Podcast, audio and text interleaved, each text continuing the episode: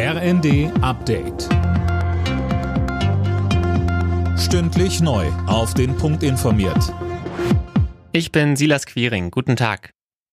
Mit Blick auf die steigenden Energiepreise hat die Bundesregierung ein Entlastungspaket für die Bürger auf den Weg gebracht. Geplant sind unter anderem Steuersenkungen auf Benzin und Diesel sowie ein 9-Euro-Monatsticket für den ÖPNV.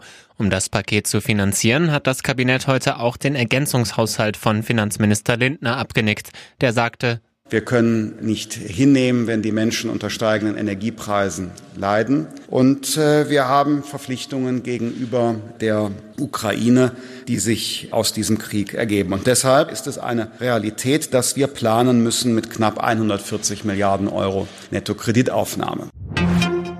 Die Bundesregierung senkt die Konjunkturprognose für das laufende Jahr deutlich ab. Wegen des Ukraine-Kriegs erwartet das Wirtschaftsministerium nur noch ein Wachstum von 2,2 Prozent. Vor dem Krieg war man noch von 3,6 ausgegangen.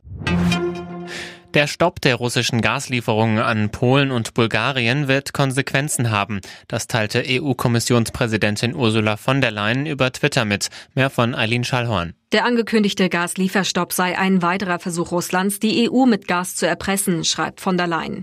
Die EU sei auf dieses Szenario aber vorbereitet und werde eine abgestimmte Antwort geben.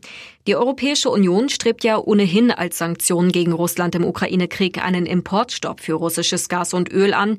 Neben Deutschland und Österreich hatte sich zuletzt aber auch Ungarn gegen ein Gasembargo ausgesprochen.